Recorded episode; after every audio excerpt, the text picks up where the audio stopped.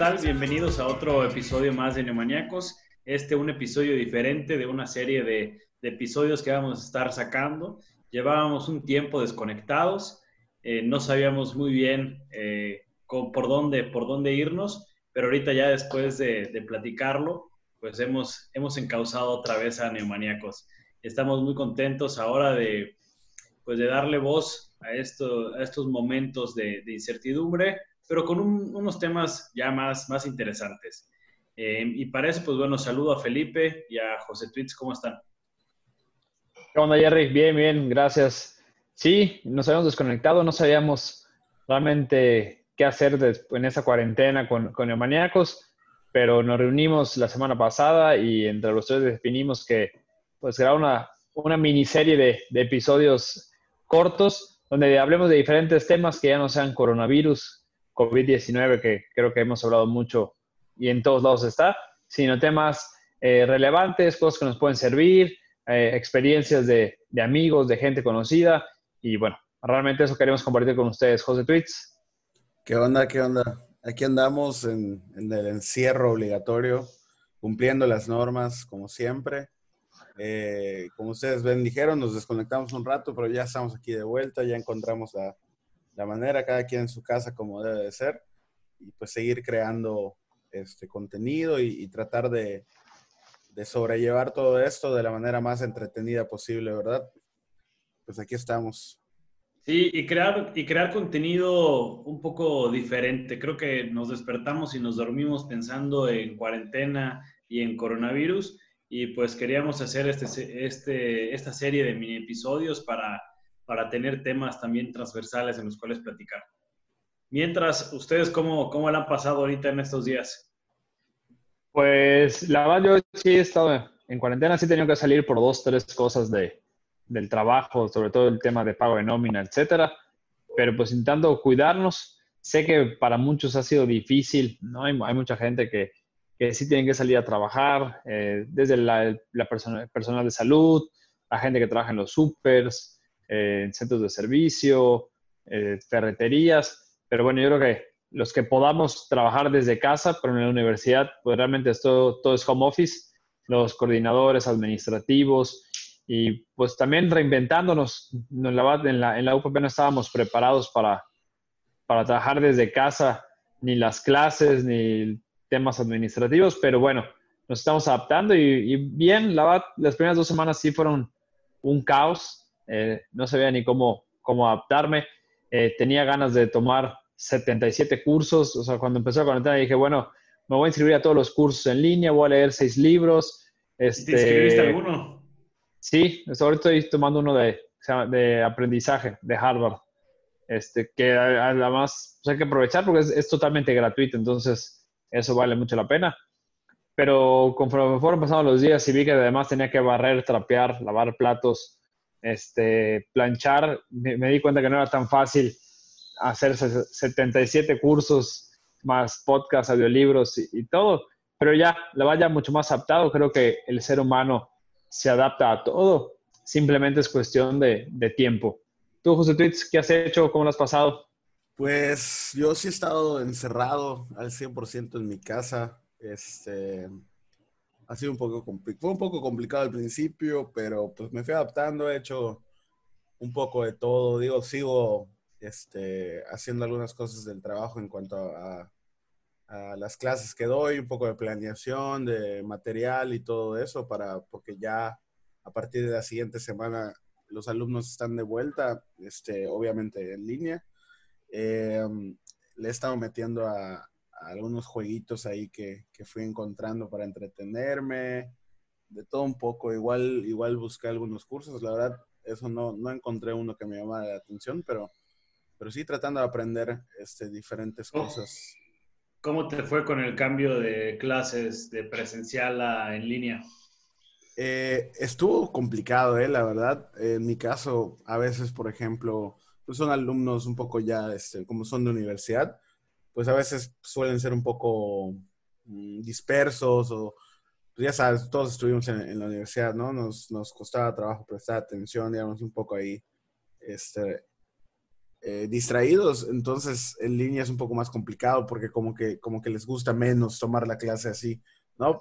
Yo creo que es principalmente porque no sientes que estés en clases. O sea, como estoy en mi casa, estoy cómodo, aquí donde normalmente no hago nada y nadie me dice qué hacer, aquí estoy tomando clase, entonces como que eso les molesta un poco más, ya sabes. Entonces, pues sí. La, verdad es que parecería que es más fácil el, home office o, las clases o la universidad en línea, las clases en línea, pero la verdad es que es mucho más difícil.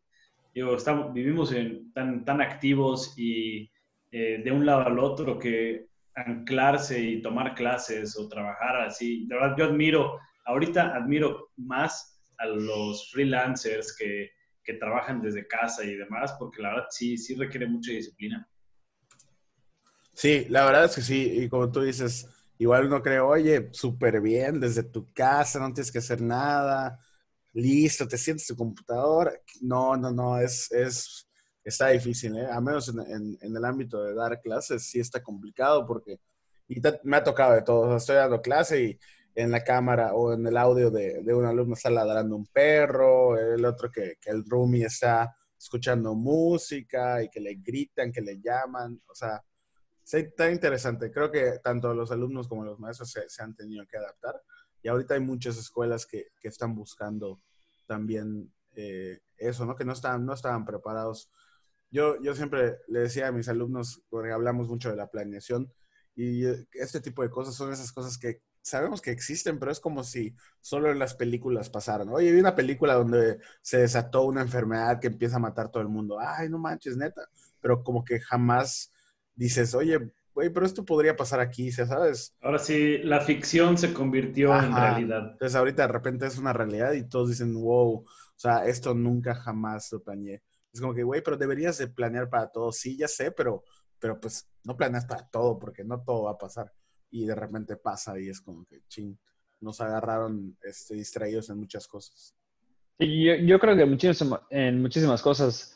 Eh, no sé si vieron ya el video de, de, Bill Gates de hace cinco años en TED 2000, literal, describe la pandemia que estamos viendo ahorita. O sea, dijo, la próxima eh, que va a pasar en el mundo va a ser un, un virus que va este, a mutar, que no vamos a estar preparados y nos va a afectar a todo el mundo por igual, etcétera, etcétera.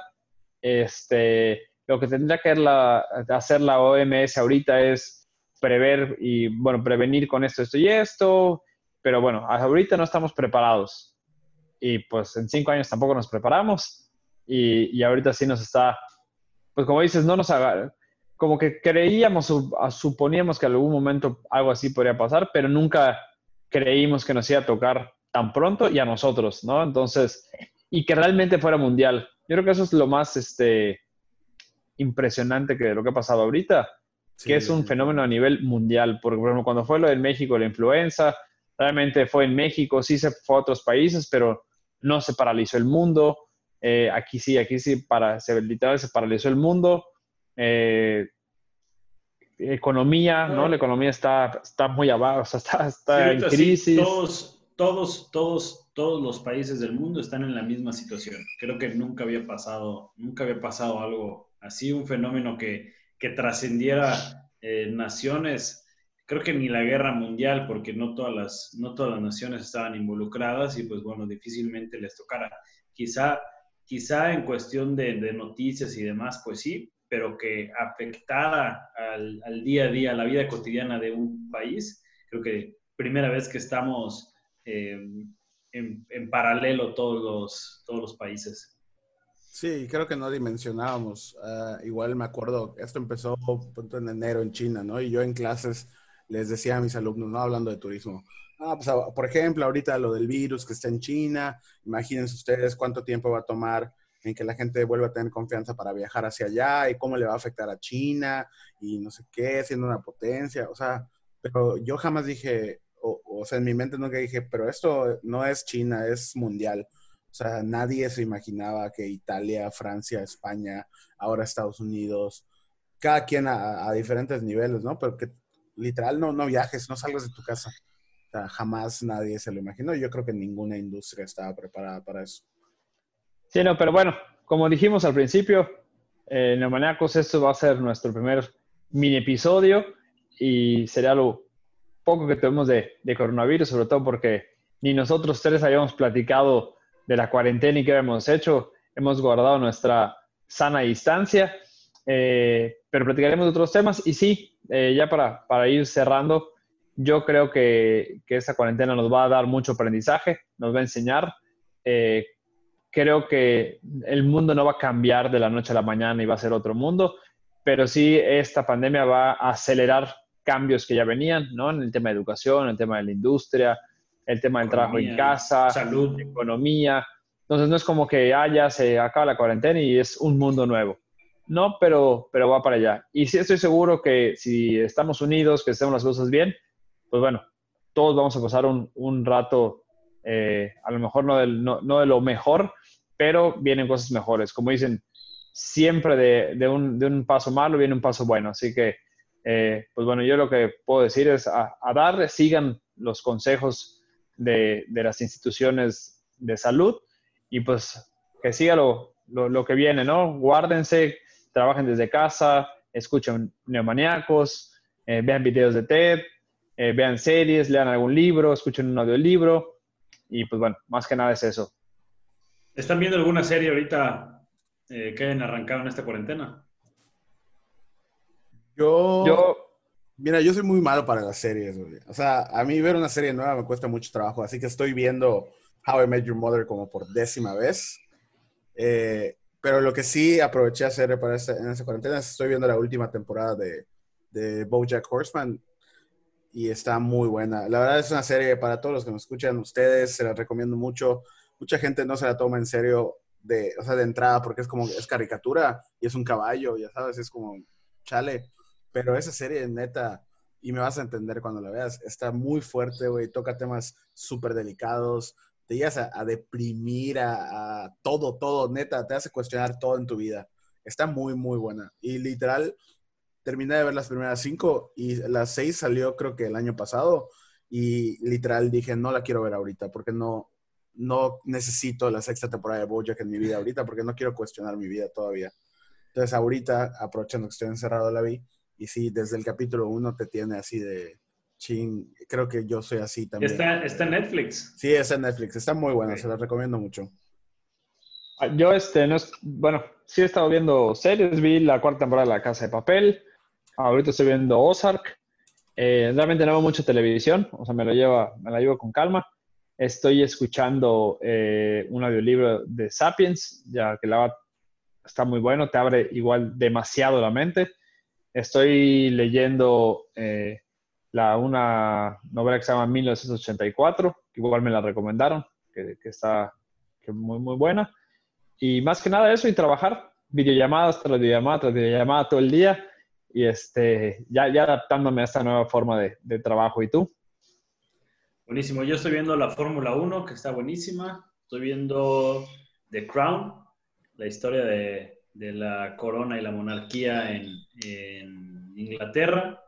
Y leyendo y escuchando audiolibros también. Pero en cuestión de series, esas dos son las principales que estamos, que estamos viendo. Oye, por cierto, buenas, por este, cierto. igual es... De hecho, te lo puse ahí en, un, en una publicación que hiciste en Instagram, Jerry, y se me olvidó después comentarlo.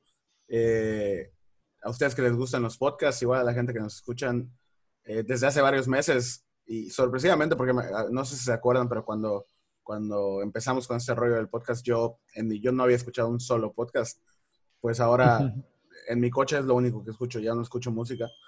Eh, claro, obviamente mis intereses son un poco más informales y casuales, ¿no? Que, que, los, eh, que los de ustedes en cuanto a podcast, pero hay uno bueno, son dos, que uno que se llama Leyendas Legendarias, durísimo, mm, sí. durísimo, durísimo, Muy me bueno. encanta, o sea, lo, lo voy a, lo voy había, a había escuchado, había escuchado el nombre, pero no lo había, no había escuchado ningún capítulo hasta que un, un, cantante, un rapero que me gusta mucho salió en un episodio y dije, bueno, por él lo voy a escuchar y me encantó. Básicamente lo que hacen es tomar eh, casos de asesinos seriales o cosas paranormales, mitos, cosas así a nivel mundial y te cuentan la historia, te dan los datos primero que nada, súper bien investigado, o sea, datos reales, tal cual, te lo leen, citan, todo, o sea, no es, no es así chisme, ¿no?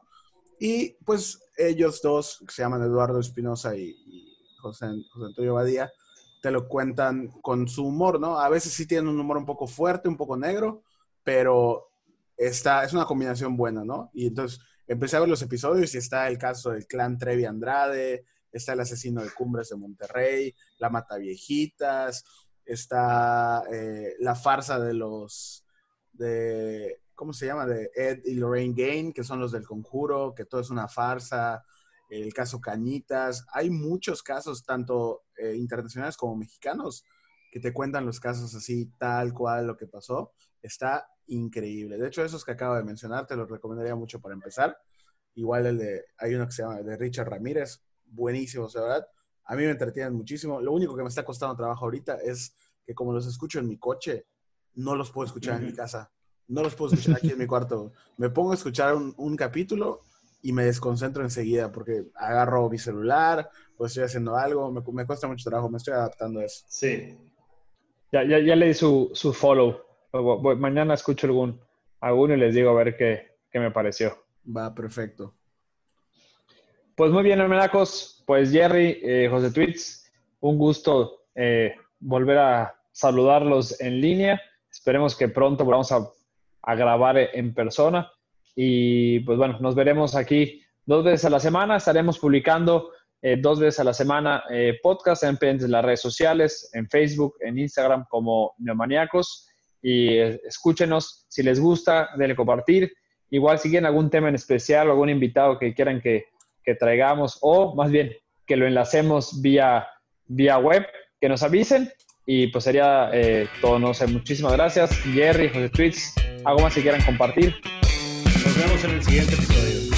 saludos, cuídense mucho.